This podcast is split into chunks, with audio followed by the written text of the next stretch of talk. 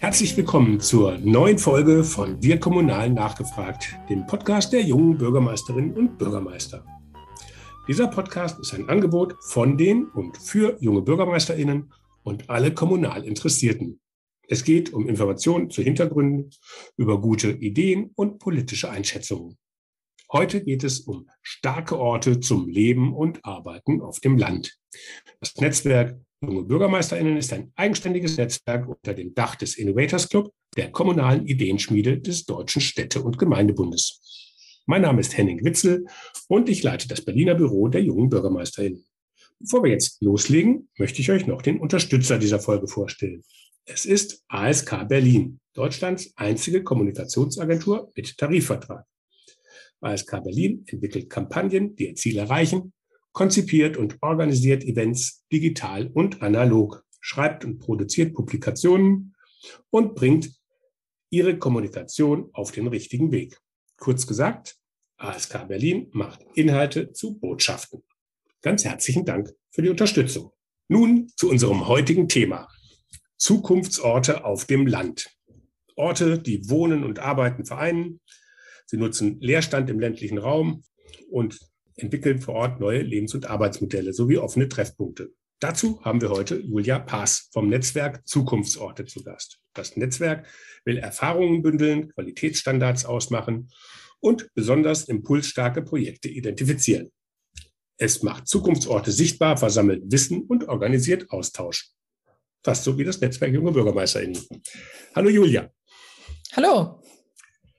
Ja, erzähl doch mal was über das Netzwerk Zukunftsorte. Was macht ihr da genau?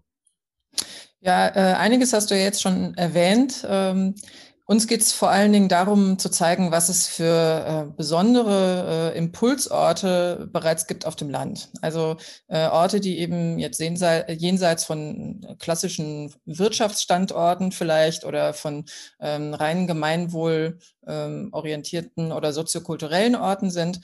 Hm, das sind so interessante Projekte, weil es so Mischformen sind. Hm, das kann man am besten vielleicht an Beispielen äh, ausmachen. Hm, in Zukunftsorten, die werden meistens von Leuten gemacht, die äh, irgendwie irgendeine Art von städtischem Hintergrund haben, häufig auch aus der äh, Kreativszene kommen oder äh, aus der Digitalarbeit. Manche von denen sind auch äh, tatsächlich im ländlichen Raum aufgewachsen und kommen dann zurück. Und die haben Lust, etwas aufzubauen, was eben nicht nur ihnen selber nützt äh, und wo sie dann schön wohnen können, sondern äh, was eben auch dem Umfeld nützt.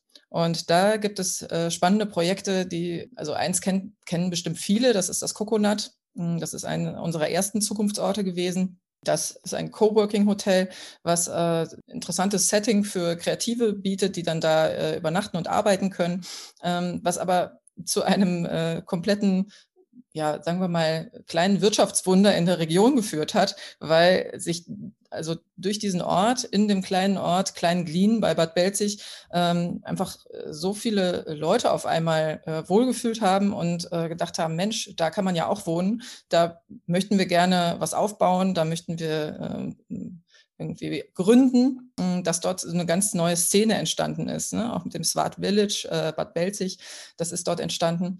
Und dann gibt es aber noch ganz andere Orte, wie zum Beispiel äh, den Heimathof Gut Ziegenberg im Harz.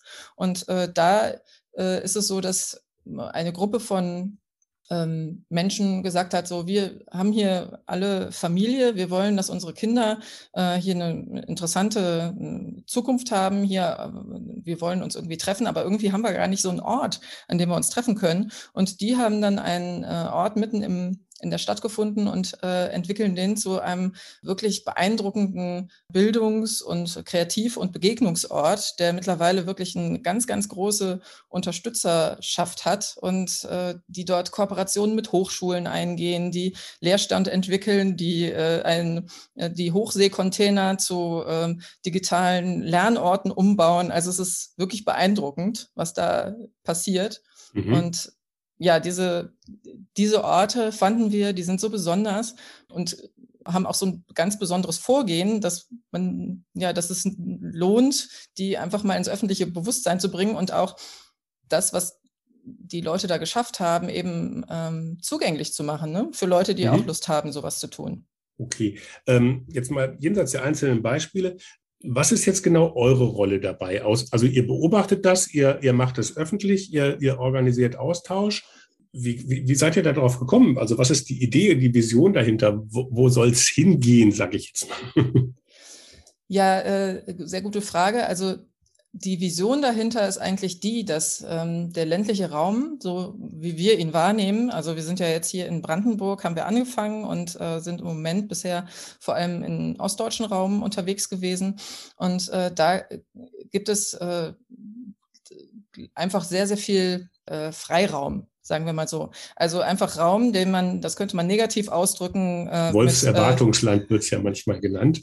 Wolfserwartungsland, genau, ist jetzt, jetzt mittlerweile zum Städtererwartungsland geworden. Äh, aber äh, was es dort, ähm, ja, was es dort eben gibt oder nicht gibt, ist äh, Infrastruktur, die weggebrochen ist. Dadurch gibt es aber ähm, zum Teil äh, viel Leerstand, auch zu viel Leerstand. Und es gibt ähm, viele ja, sagen wir mal, Bedarfe und Bedürfnisse, die ungestillt sind. Dadurch gibt es aber wiederum auch viel Handlungsspielraum. Äh, also vielleicht nicht unbedingt den Spielraum, aber Bedarf. Und Leute, die Lust haben, was zu bewirken oder die Interesse haben an, an Gestaltung, gesellschaftlicher Gestaltung, können dort eben besonders viel bewirken, weil mhm. es eben auch noch diesen Raum dafür gibt. Und was es dafür aber unbedingt braucht, ist einfach äh, ja die Kooperation mit den Gemeinden, mit den Kommunen. Es braucht auch äh, behördliche Rahmenbedingungen, die stimmen, weil solche Orte aufzubauen, womöglich noch im denkmalgeschützten äh, Leerstand, ist einfach relativ komplex.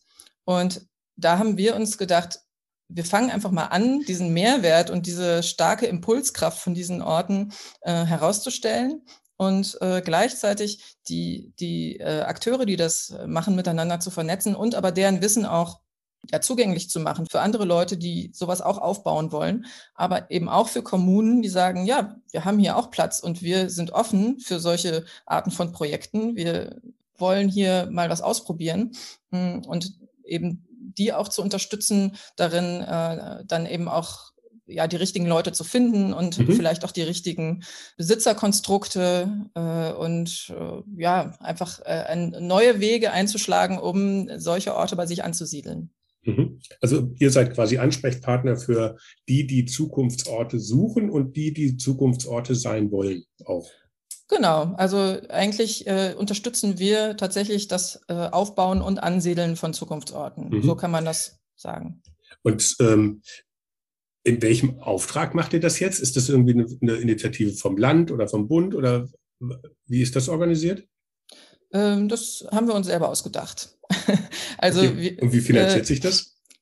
Wir, ähm, vielleicht noch kurz zur Vorgeschichte. Ähm, ich selber habe auch mit, ähm, mit äh, Philipp Henschel zusammen, der auch Mitgründer ist äh, von dem Netzwerk. Wir haben selber einen solchen Ort hier entwickelt mm, mhm. und ähm, ja, mit initiiert äh, Hof Predico.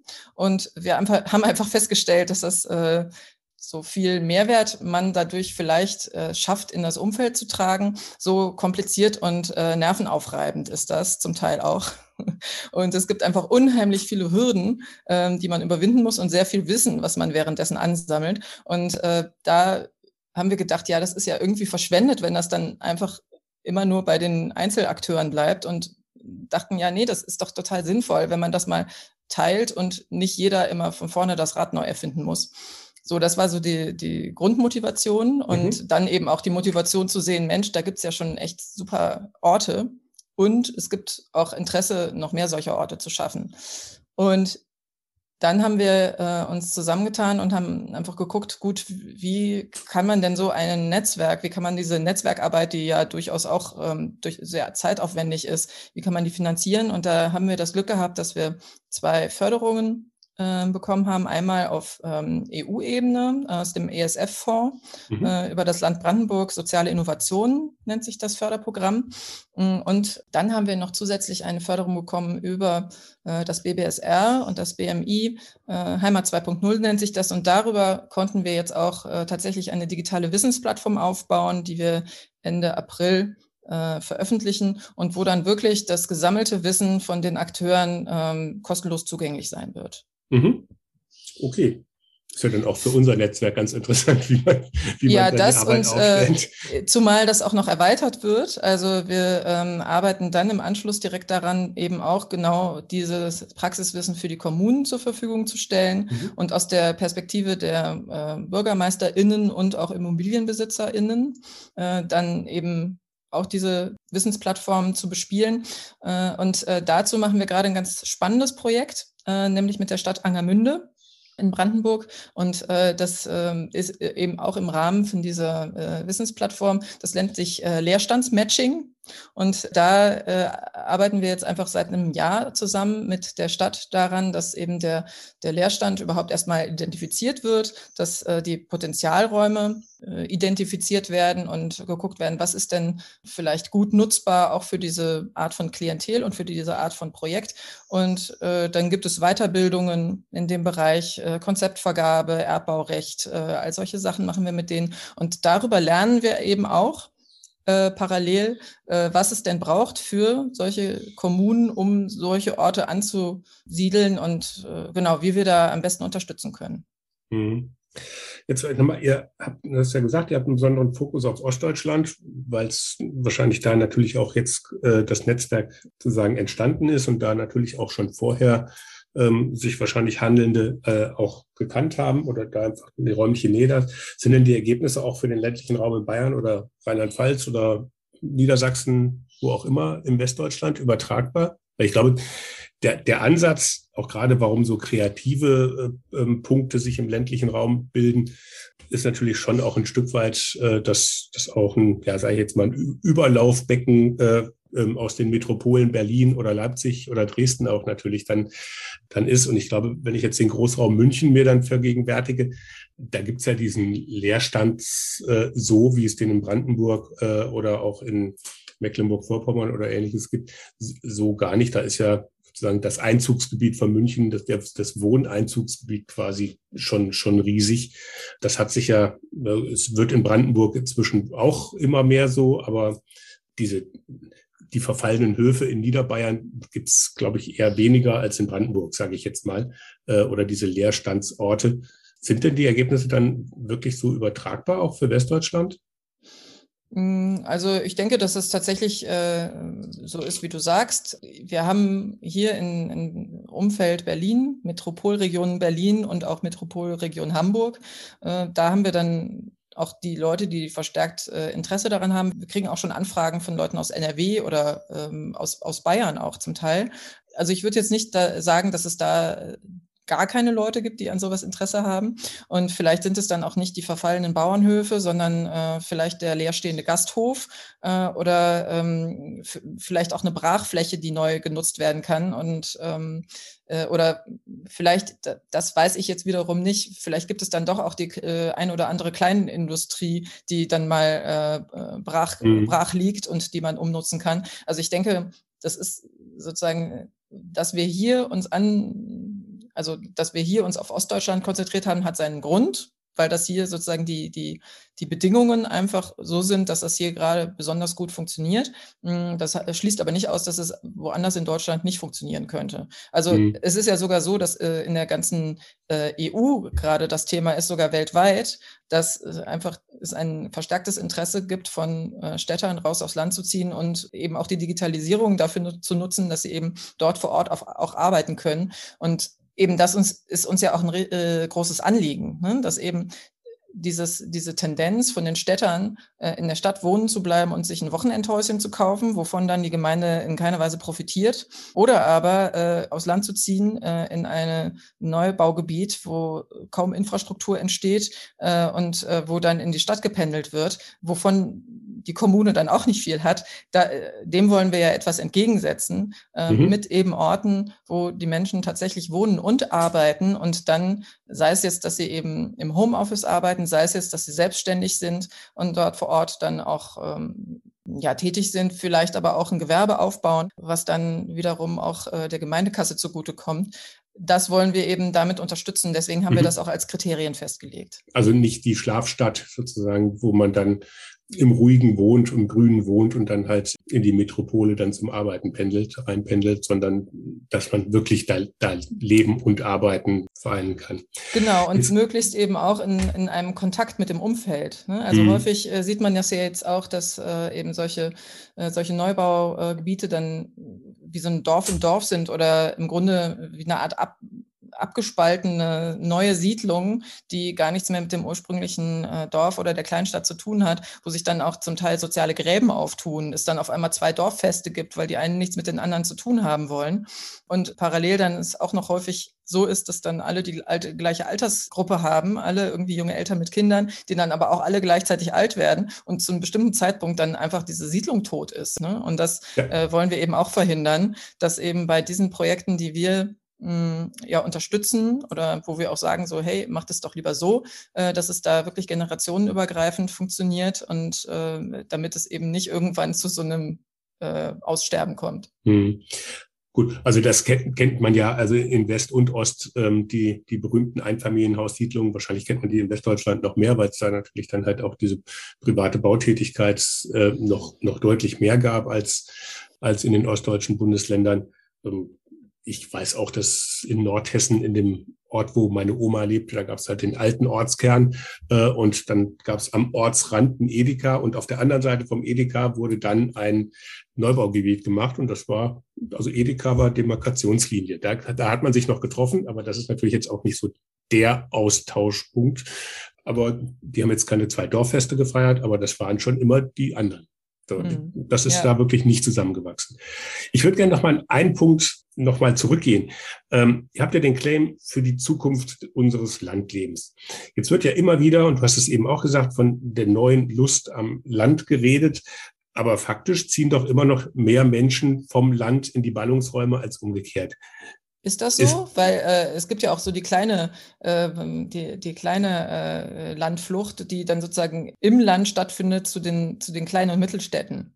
Mhm. Also das äh, ist zumindest in Brandenburg so, dass es äh, weniger Leute aus dem Land äh, final wegziehen, sondern dann eher halt in diese, in diese kleineren Zentren.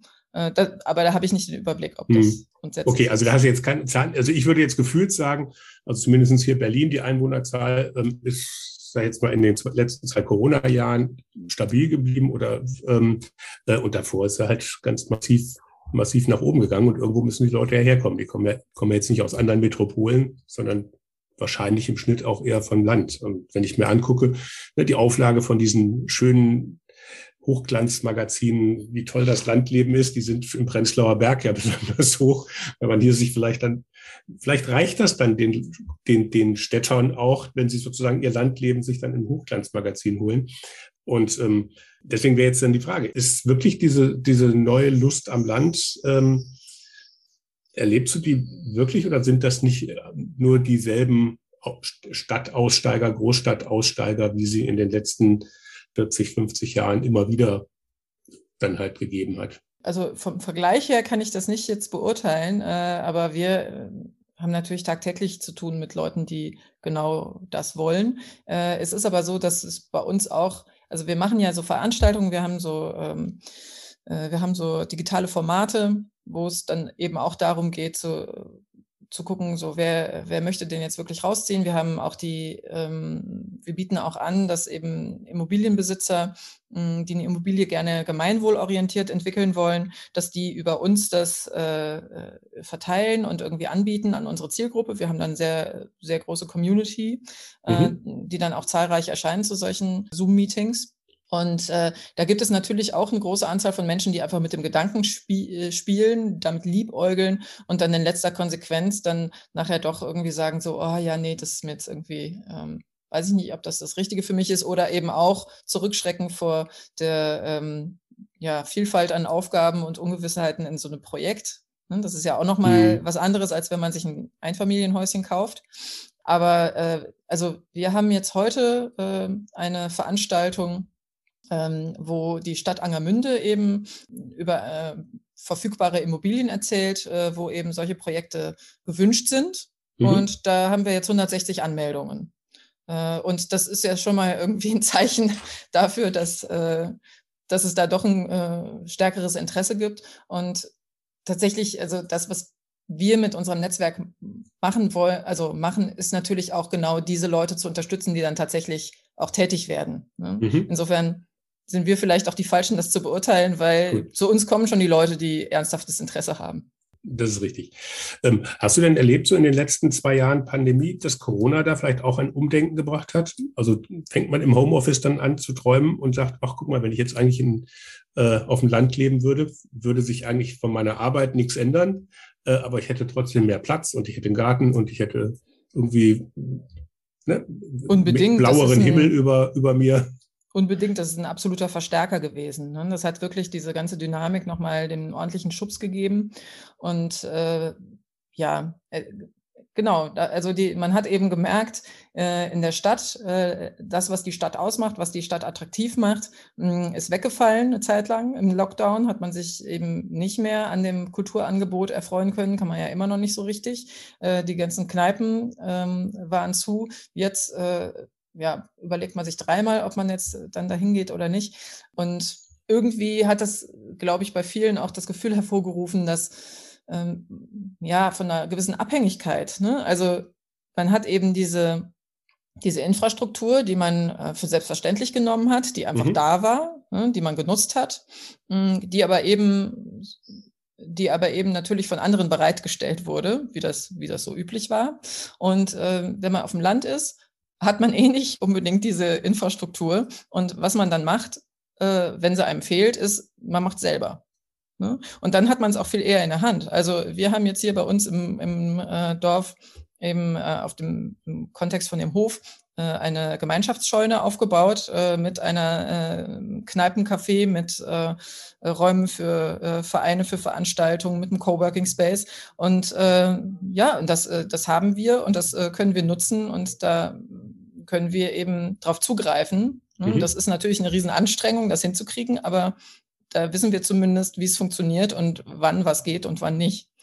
Äh, und ich glaube, dass das für viele so, so ein bisschen bestimmte Einsicht war, ne? Dieses, äh, okay, die, die Stadt funktioniert nicht immer mhm. gleichermaßen. Und auf dem Land hat man, wenn zwar nicht die Infrastruktur der Stadt, aber zumindest einen äh, gewissen persönlichen Freiraum, den ich in der Stadt nicht habe wir haben ja eben schon mal gesagt, auch was mögliche Gräben, dass ihr da auch achtet drauf, dass eben diese, dass es ein gemeinsames ein Zusammenwachsen auch gibt. Ähm, ist das denn nicht ein besonderes Problem, wenn ich nenne sie mal dienstleistungsorientierte Großstädter dann aufs Land kommen äh, und da dann eben die Dinge dann selber in die Hand nehmen müssen? Funktioniert ähm, das? Ja, also kommt darauf an, was für Probleme man da sieht. Es gibt vielfältige Probleme. Also es gibt erstmal das Problem überhaupt des, ja, sagen, wir mal, der kulturellen Unterschiede. Ne? Also mhm. es gibt ja nicht nur kulturelle Unterschiede zwischen Geflüchteten und ähm, Einheimischen, sondern einfach Einheimischen und Städtern, die zuziehen. Das ist auch nicht wegzudiskutieren. Mm, dann gibt es natürlich Vorbehalte auf beiden Seiten. Also, und das geht einfach, das, das ist Teil davon. Ne? Also, mhm. wenn, wenn man mit einer Anspruchshaltung aufs Dorf zieht, äh, hier muss jetzt aber bitte schon all das sein, was ich auch im, in der Stadt habe, dann funktioniert das natürlich nicht. Und genau das ist aber eben das, was wir eben auch mit unseren Projekten unterstützen wollen. Also, wir fordern von unseren äh, Zukunftsorten, beziehungsweise die Zukunftsorte, die wir auswählen, sind eben einfach solche, die eine offene Haltung haben und auch selbst aktiv werden, äh, um sich eben zu engagieren im Umfeld, um auch äh, Schnittpunkte zu schaffen, um äh, gemeinsame ähm, Angebote oder Räume aufzubauen, die man gemeinsam nutzen kann, damit mhm. es eben nicht zu dieser, äh, zu diesen urbanen UFOs kommt und damit nicht diese Blasenbildung einfach immer weiter voranschreitet und die Leute nebenher, nebeneinander herlegen und äh, leben und äh, schlecht übereinander reden. Mhm. Mm, und was das, kann man da konkret machen? Also zusammen feiern geht ja immer, aber. Genau, also ähm, was wirklich wichtig ist, sind einfach gemeinsame Räume. Ne, es braucht Treffpunkte. Und äh, das ist auch ein wichtiger Bestandteil von dem, was wir mit dem Netzwerk Zukunftsorte erreichen wollen und was wir auch selber mit ähm, ja, unterstützen sind eben die, der Aufbau von offenen Treffpunkten und zwar ja in gemeinschaftlichen Prozessen, in partizipativen Prozessen. Wir zum Beispiel in Predico haben äh, eben noch bevor die ersten Bewohner eingezogen sind, äh, haben wir ein, äh, in einem gemeinsamen Prozess mit äh, engagierten Leuten aus dem Dorf äh, eben diese, diese Dorfscheune geplant, geguckt, so was für Nutzungen wollen wir denn gemeinsam haben, ähm, wie, wie wollen wir die Scheune nutzen und äh, wie muss dementsprechend dann auch die Architektur sein. Ähm, jetzt sind wir gerade dabei, jetzt ist, hat die eröffnet und natürlich in Corona-Zeiten nicht so wahnsinnig äh, ausgelastet. Aber äh, jetzt sind wir gerade dabei, eben das Betreiberkonstrukt so zu machen, dass eben auch, äh, ja, obwohl das jetzt sozusagen Eigentum des Vereins ist, eben genauso die Nutzer aus dem Dorf auch Einfluss nehmen können auf den Betrieb und sich auch mit engagieren können dafür, äh, mhm. dass, dass das läuft. Und das ist etwas, also dieses gemeinsame Engagement und diese ähm, ja auch dieses gemeinsame Entwickeln hat dazu geführt, dass wir uns alle sehr viel näher gekommen sind und über die, ähm, sagen wir mal, kulturellen Grenzen hinweg äh, einfach uns sehr zu schätzen gelernt haben. Mhm. Okay, also das ist das, ja gut, wie, wie, wie halt Nachbarschaft funktioniert, ne? wie, wie man irgendwie die Leute kennenlernt. Werden, wenn man mit dem Anspruch angeht, es müssen jetzt alles meine besten Freunde werden, wird man wahrscheinlich auch scheitern.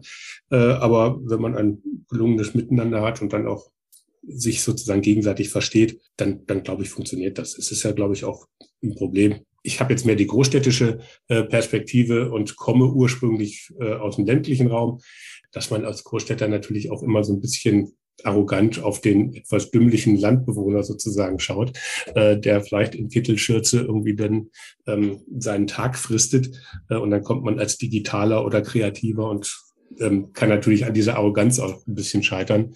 Meistens stellt man aber relativ schnell fest, dass die auch nicht in Kittelschürze rumlaufen und, und, und, und Holzschuhen, sondern dass die genauso äh, die Themen haben, ja, zumal das ja auch so ist, dass man das schnell mitkriegt, dass es auf dem Land, also wenn man jetzt eben nicht nur in seiner Wohnung am Rechner sitzt, sondern vielleicht auch noch ein, ein Grundstück hat oder äh, eben in dem Fall von vielen Zukunftsorten auch ein größeres Gelände.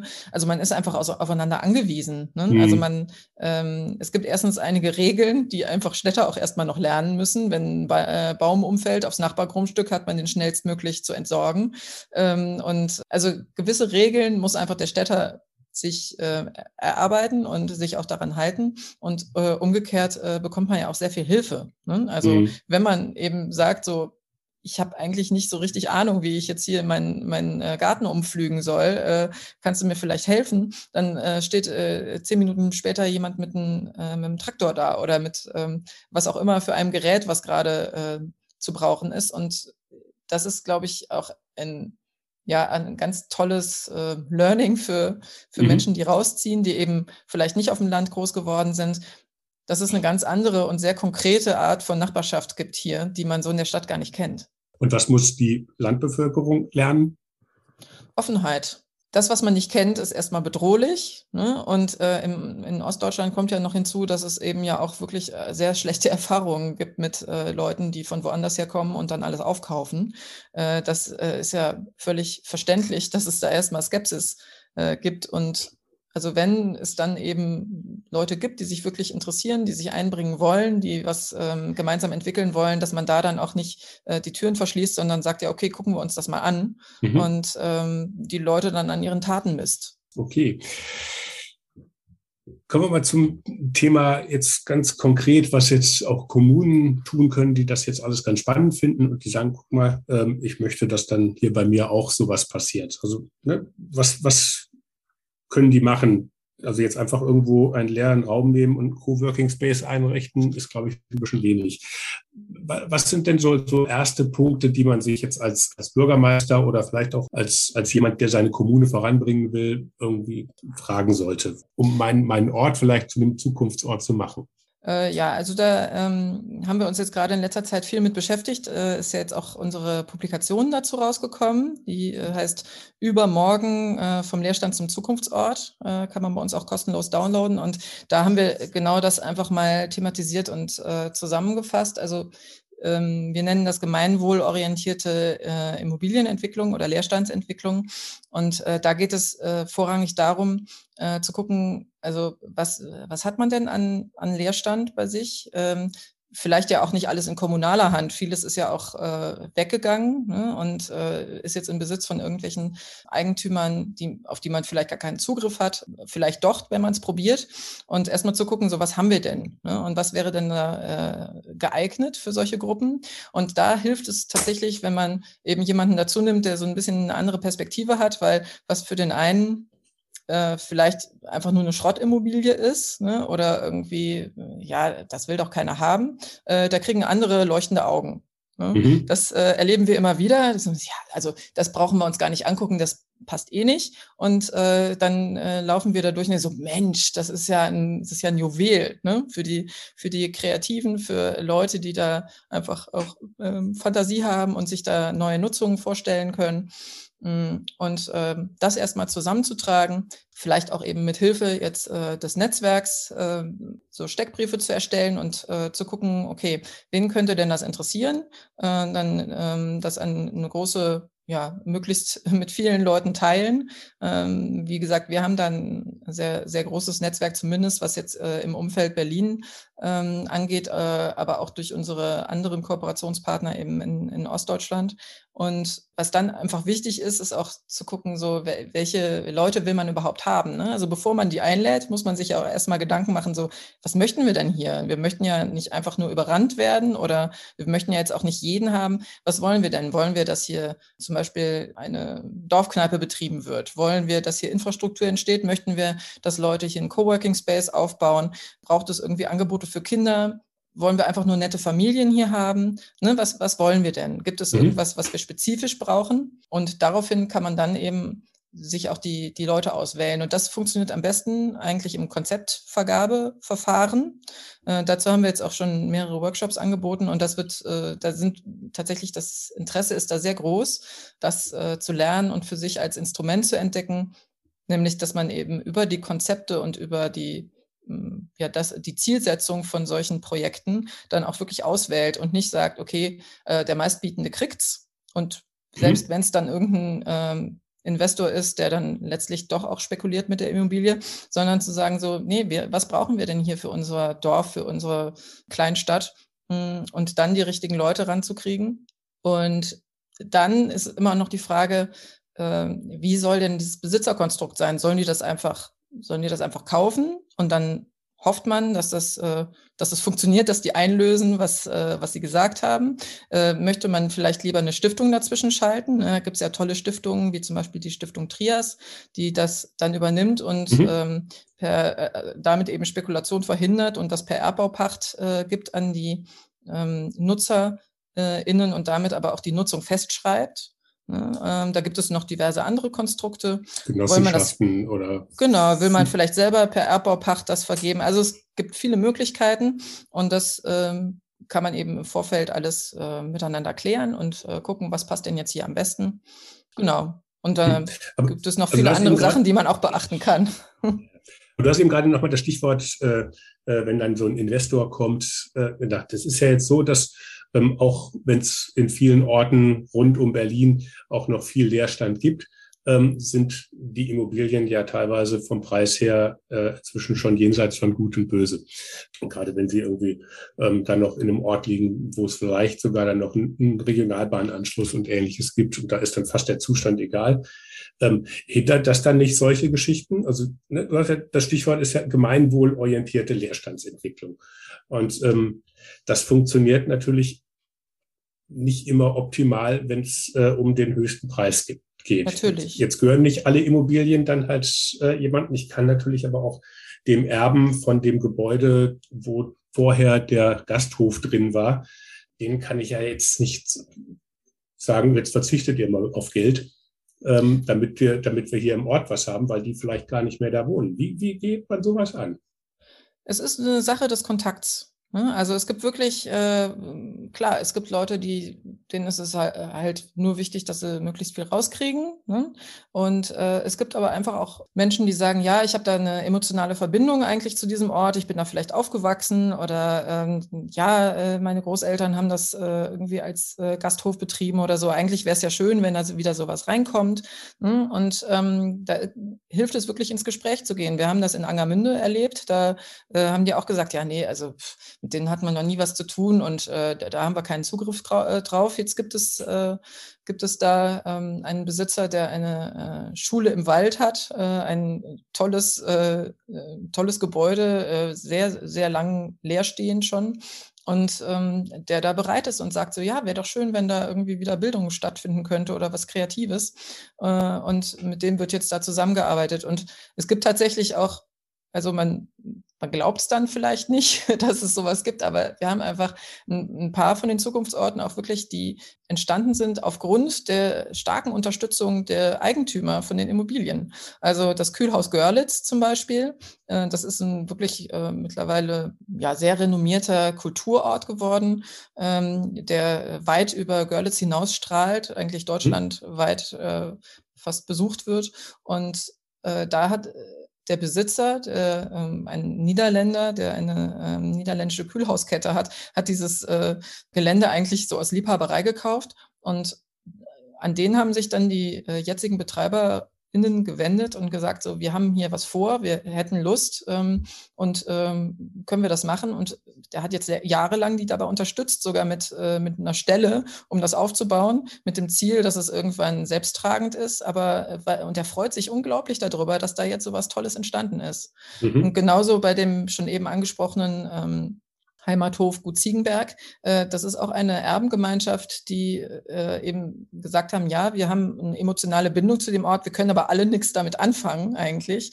Irgendwie produziert es ja auch nur Kosten und wenn ihr da so was Tolles vorhabt, dann unterstützen wir euch äh, bis hin zu ähm, ja, also die haben, sind als Förderantragsteller mit aufgetreten, haben, ähm, haben steuerlich beraten, weil sie da Wissen haben. Und also da gibt es wirklich sehr tolle Kooperationen. Und das, was wir mitkriegen, ist, dass die äh, Immobilienbesitzer davon ebenso profitieren wie diejenigen, die das machen, weil mhm. sie einfach merken, Mensch, da passiert was, ich kann was Gutes tun damit. Es ist etwas, was dem Umfeld nützt und ja, ein besseres Hobby kann man sich ja nicht wünschen. Mhm.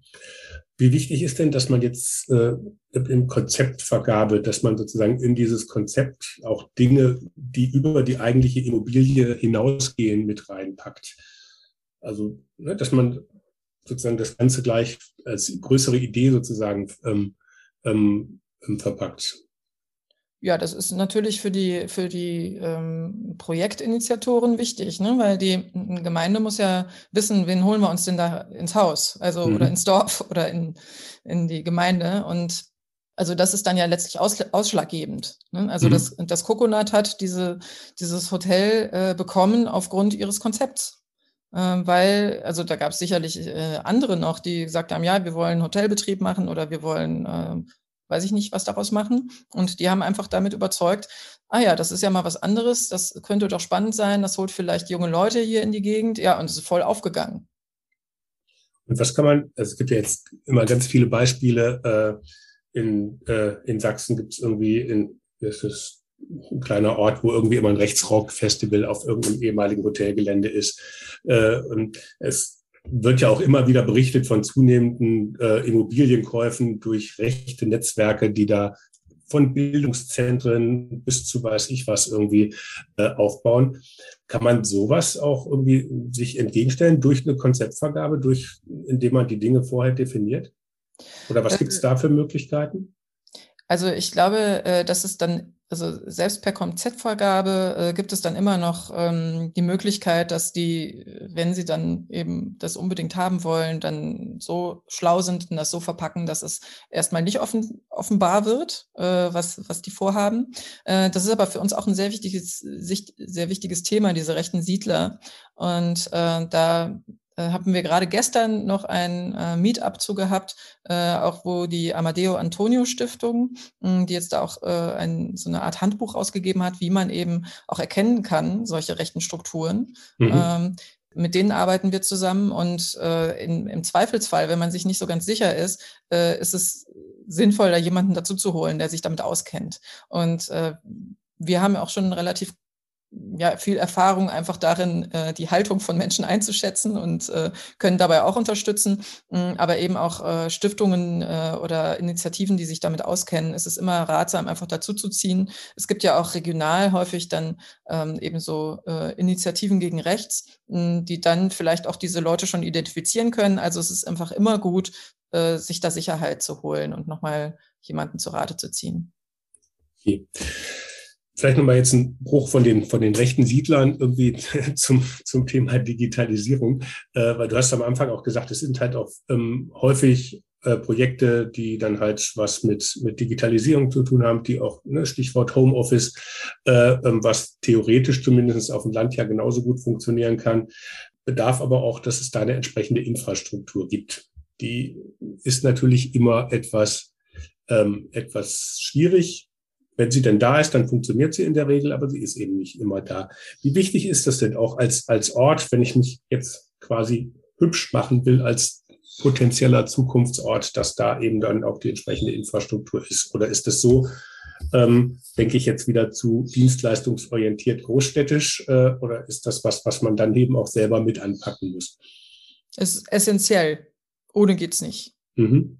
Also ohne Glasfaser wird man in den nächsten fünf Jahren nicht mehr viel machen können. Das muss das, das muss äh, äh schnellstens sozusagen bereitgestellt werden, weil sonst ist es nicht attraktiv. Ne? Für kein Gewerbe, also selbst für die Landwirtschaft ist es ja notwendig. Und es ist einfach eine grundlegende, es ist einfach die Basis ne, für alles, würde ich jetzt einfach mal sagen.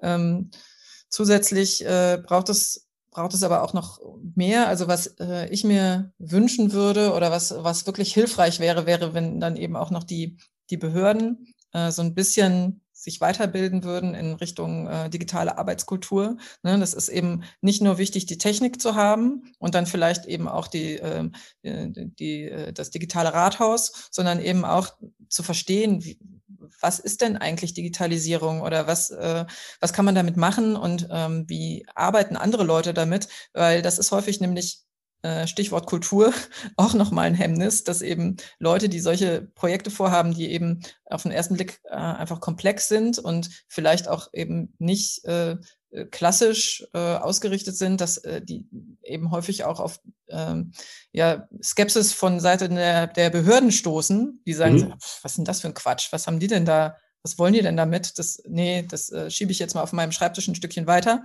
ähm, weil es eben bei solchen Projekten, und dafür setzen wir uns eben ein, ähm, braucht es wirklich die individuelle, den individuellen Blick und äh, auch ja, äh, Rahmen sozusagen ähm, auszuschöpfen, äh, Experimentierfelder zu erlauben. Und das geht halt nur, wenn es eine gewisse Art von Offenheit auch von Seiten der Behörden gibt, äh, auch ein gewisses Verständnis über das, was solche Projekte bewirken können. Und auf der anderen Seite braucht es nämlich eben auch von den Akteuren, und da bemühen wir uns jetzt mit der Wissensplattform auch äh, darum, äh, eine gewisse eine Grad von Professionalisierung. Ne? Also wenn man jetzt mhm. so völlig Äh, so völlig ahnungslos da antanzt und sagt so, ja, wir wollen das und das machen und sich nicht mal Gedanken darüber gemacht hat, was denn vielleicht Denkmalschutz und Brandschutz bedeutet oder äh, was ähm, für Rechtsformen denn vielleicht sinnvoll sind oder ähm, wie man vorbereitet zu einem äh, Bauamt gehen sollte, dann stößt das natürlich auch auf äh, wenig Gegenliebe. Also Aber da, auch da ist gegenseitiges Lernen auf jeden Fall ganz wichtig. Ganz genau. Kann das denn sein, dass vielleicht dann auch sogar Kommunen mit jungen Bürgermeistern ein Wettbewerbsvorteil haben, ähm, weil unterstellt, natürlich gibt es auch immer die Einzelfälle, den total digital affinen 59-Jährigen ähm, und den äh, 29-Jährigen, der aber lieber sich auf den, der Vereinsstruktur irgendwie dann halt bewegt und mit diesem ganzen neumodischen Kram nichts am Hut hat. Die Regel ist aber ja äh, ähm, schon eher, dass zumindest eine größere Offenheit, auch ein größeres Verständnis äh, ähm, für viele, für viele Themen ähm, auch bei, bei jüngeren Leuten vorhanden ist, schlicht und ergreifend, weil sie mit manchen Dingen einfach aufgewachsen sind. Ne? Wenn jetzt, ich, ich, ich als Beispiel erfinde ich jetzt mal einfach eins, ich komme irgendwo hin und möchte irgendwo in einem äh, im ländlichen Raum aber meine Firma aufbauen, die Computerspiele entwickelt, dann ist das einmal ein Riesenmarkt, Ne, das kann also ein, ein, ein Riesenplayer werden. Jetzt ist gerade irgendwie eine Computerspielfirma für 70 Milliarden Euro irgendwie von Microsoft gekauft worden. Ähm, aber könnte sein, dass das dann halt bei einer bestimmten Generation irgendwie eher Kopfschütteln verursacht, weil sie denken, das braucht da keiner. Ja, lieber doch das Stahlwerk. Genau. ähm, genau. Also, äh, haben junge Bürgermeister da einen Wettbewerbsvorteil, wenn unbedingt. sie sozusagen ihr junges Denken dann da mit einfließen lassen? Unbedingt. Deswegen äh, finden wir euer Netzwerk ja so spannend, weil wir da ein Riesenpotenzial sehen. Ne? Also äh, gerade die äh, jungen BürgermeisterInnen sind ja verstehe ich das angetreten, ähm, irgendwie auch neue Wege zu gehen, äh, vielleicht äh, Sachen ein bisschen anders zu machen als äh, in den letzten 50 Jahren. Und äh, deswegen würde ich jetzt mal vermuten, dass es äh, eben in, in solchen Gemeinden dann vielleicht am, die besten Chancen gibt, irgendwie solche, solche Prozesse auch mal anzustoßen, äh, dass es da vielleicht auch eine größere Offenheit gibt, ähm, äh, ja auch mehr Bottom-up zuzulassen äh, und nicht nur Top-down und äh, damit eben auch ganz, ganz neue Ideen zuzulassen. Und mhm ja, also es geht immer um Offenheit. Ne? Es geht um Offenheit und es geht auch um ein Interesse äh, und natürlich aber auch um eine gewisse Verbundenheit mit diesem Thema Digitalisierung und Chancen der Digitalisierung. Und ähm, wenn es dann auch noch ein Gemeinwohlinteresse gibt, was natürlich ähm, vorzugsweise da ist bei einem Bürgermeister oder einer Bürgermeisterin, ähm, dann denke ich, ähm, ja, ist das total spannend. Hm.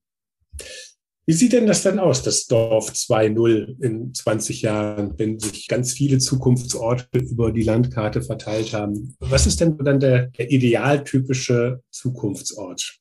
Ja, das haben wir in unserer äh, Vision 2030 äh, eigentlich ähm, ja, recht ausführlich beschrieben. Wir stellen uns das so vor. Also es gibt eben diese wenn es nach uns ginge, würde es 2030 äh, in Ostdeutschland, ähm, gerne auch im Rest Deutschlands, äh, 1000 äh, Zukunftsorte geben, so wie wir sie eben beschreiben, äh, kleinere und größere. Und äh, damit hat sich der Bezug der Menschen, die dort leben, verändert. Also Leute, die dann nach einem neuen Wohnort äh, suchen. Die gucken nicht mehr, wo ist die nächste äh, Metropole und eine Stunde entfernt kann man dann gerade noch wohnen, sondern die gucken, ah ja, wo ist denn der nächste Zukunftsort?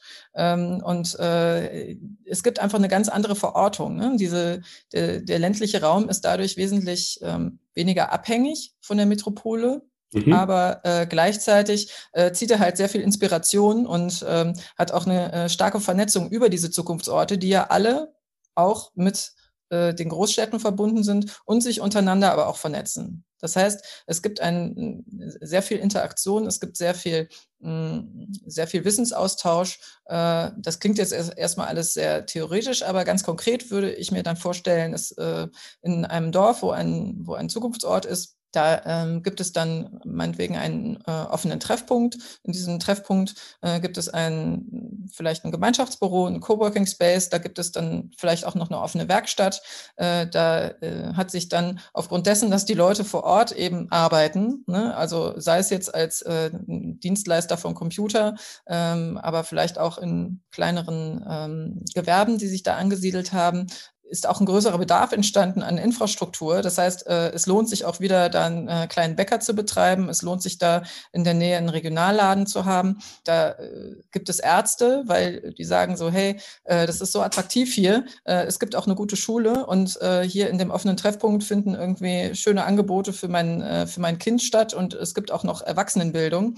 Also mhm. das alles eben in einer ja, mit, mit, äh, mit einem kulturübergreifenden, integrativen Ansatz, wo eben Einheimische, die schon lange dort wohnen, sich äh, äh, wohlfühlen mit Leuten, die vielleicht zugezogen sind, aber auch zum Beispiel, das ist ja ein, ein gutes Konzept, auch eben um solche Gemeinwohlorte zu unterstützen, gibt es ja die WUFA, was? Ähm, Woofer heißt das. Das Aha. ist äh, eine Plattform, wo äh, Leute international, junge Leute, ähm, sich verteilen lassen können an, an Orte, die eben ähm, ja so, so soziale oder kreative Orte, die dann da äh, vor Ort einfach nur ähm, Wohnen und ein, ja, äh, Kost und Logis bekommen und dann dort mithelfen vor Ort. Und mhm. äh, dann hast du eben den Student aus äh, Guatemala, dann hast du da eine Portugiesin ähm, und äh, jemanden aus Norwegen. Und dadurch gibt es eben auch ganz andere ganz anderen äh, kulturellen Austausch und auch äh, sehr positive Begegnungen, weil das sind ja Leute, die, die helfen einem, das Leben schöner zu machen. Also nicht sozusagen die Angst vor dem Flüchtling, der ja genau. mir was wegnimmt, sondern da ist dann das Internationale erstmal positiv besetzt, ähm, weil das von Anfang an sozusagen eher anders auch aufgenommen wird. Also da, genau. muss, da muss man gar keine Angst vor haben oder vielleicht ist es auch schwerer, äh, da Angst vor zu machen, vielleicht von interessierten Kreisen. Das eben, und äh, aus, äh, mit, mit der Perspektive ähm, ist dann eben Diversität auch normal. Ne? Mhm. Also dann wird eben auch nicht mehr unterschieden zwischen äh, dem Student aus Guatemala und äh, dem ehemals Geflüchteten aus Af Afghanistan. Ähm, wenn diese Leute ähm, da wohnen und arbeiten und äh, sich auf irgendeine Art vielleicht auch noch engagieren, äh, ist das einfach, gehört das dazu. Mhm. Sehr schön. Das ist ein, ein, ein schönes Bild äh, ähm, von auch der Zukunft des ländlichen Raums, die doch, finde ich, eine sehr, sehr attraktive Möglichkeit noch ist. Es wird ja sonst häufig immer auch vom sterbenden ländlichen Raum geredet und äh, von den sterbenden Dörfern. Also es gibt ja einfach mehrere Szenarien, was so passieren kann. Ich glaube, die Kommunen haben es auch ein Stück weit mit in der Hand. Ähm, und ähm, insofern Inspiration in, und noch mehr Infos, ich sage nochmal die Webseite, zukunftsorte.land findet man doch wirklich ganz viele äh, spannende Sachen, auch diese Vision 2030 zum Download, auch die Publikation, die kann man ja auch schon sagen, äh, in der nächsten Ausgabe von Wir Kommunalen auch mit beiliegen wird, ähm, dass man sie sich auch nochmal da direkt äh, dann in der Hand hat. Und ja, ich wünsche euch auf jeden Fall viel Erfolg bei, bei eurem Netzwerk. Und ich glaube, unser Netzwerk das passt ganz gut zusammen. Ja, vielen Dank äh, für die Einladung und ich würde mich sehr freuen über äh, diverse Kontakte und äh, wer auch noch mal einfach äh, gesondert Fragen hat, kann gerne auch an mich schreiben. Äh, julia at zukunftsorte.land. Super. Ganz herzlichen Dank. Dank für das Gespräch. Danke auch. Ja, und ganz herzlichen Dank auch an alle Zuhörerinnen und Zuhörer fürs Dabeisein. Wenn es euch gefallen hat, dann abonniert doch diesen Podcast-Kanal einfach. Auch über jeden netten Kommentar oder eine positive Bewertung auf der Streaming-Plattform freue ich mich immer sehr und empfehle unseren Podcast gerne weiter. Ladet andere Kommunale und kommunal Interessierte zu Wir Kommunalen nachgefragt ein. Entweder ganz persönlich oder über eure Social-Media-Kanäle. Am besten über beides. Ich freue mich auch, wenn ihr bei der nächsten Folge wieder mit dabei seid. Wenn ihr zwischendurch noch eine Folge hören wollt, auf unserer Webseite junge-bürgermeisterinnen.de findet ihr eine Übersicht über alle bisher erschienenen Folgen. Da ist bestimmt auch was für euch dabei. Bis dahin, tschüss und bleibt neugierig.